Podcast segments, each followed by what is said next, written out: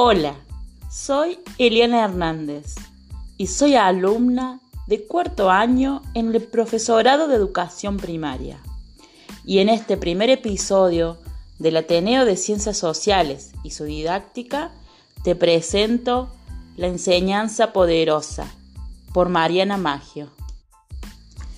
En Enseñanza Poderosa, Maggio ofrece un marco didáctico para llevar adelante propuestas de inclusión genuina. Iniciando con un recorrido por las huellas cognitivas y emocionales que un docente memorable causa en los sujetos de educación.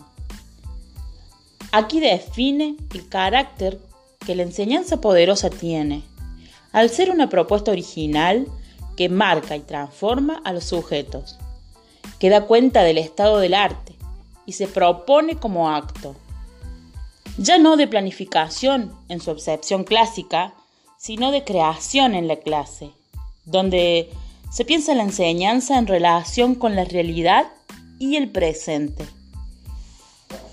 La necesidad de que el docente siga sosteniendo un rol fundamental en la educación, que se vea potenciado por la posibilidad de animarse a crear, con la que Ello implica para las prácticas de la enseñanza.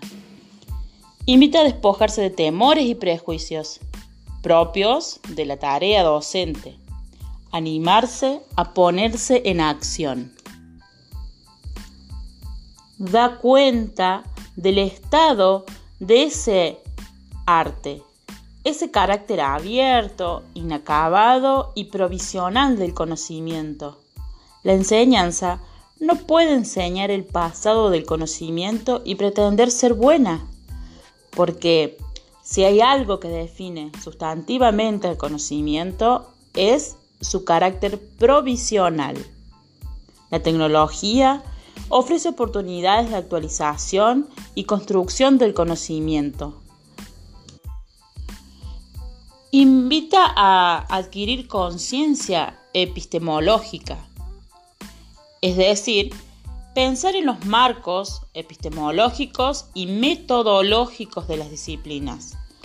Las asignaturas no son solo un conjunto de hechos, datos y conceptos. Tienen un entramado que da sentido, un modo de construcción. Mira en perspectiva. Ofrece diversas miradas.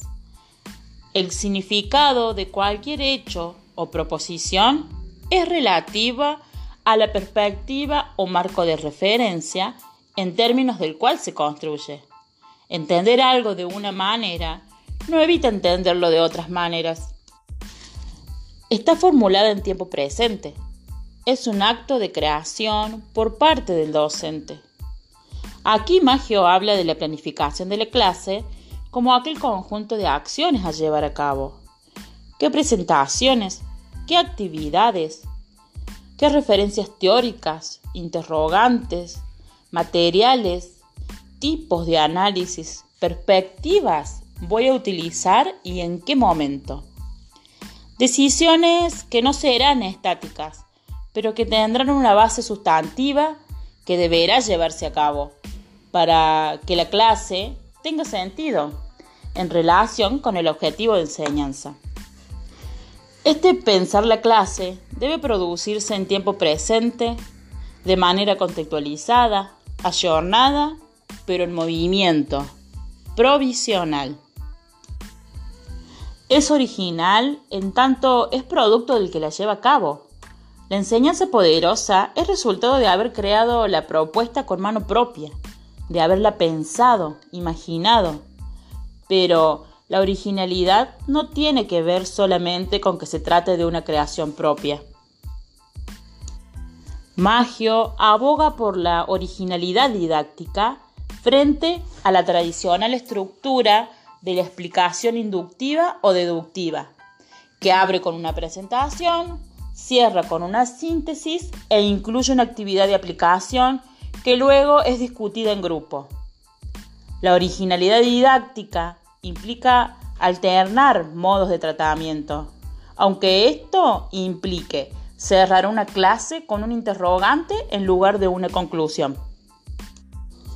Conmueve y perdura. Magio afirma, entiendo que apasionarse y emocionarse refleja ni más ni menos que el docente está involucrado y que no le da lo mismo dar clase. La enseñanza me conmueve y espero que lo mismo le suceda a mis alumnos, de los que espero que se vayan de la clase pensando y sintiendo. Una enseñanza actual, original, que ayuda a pensar en, perspectiva, deja marcas que perduren.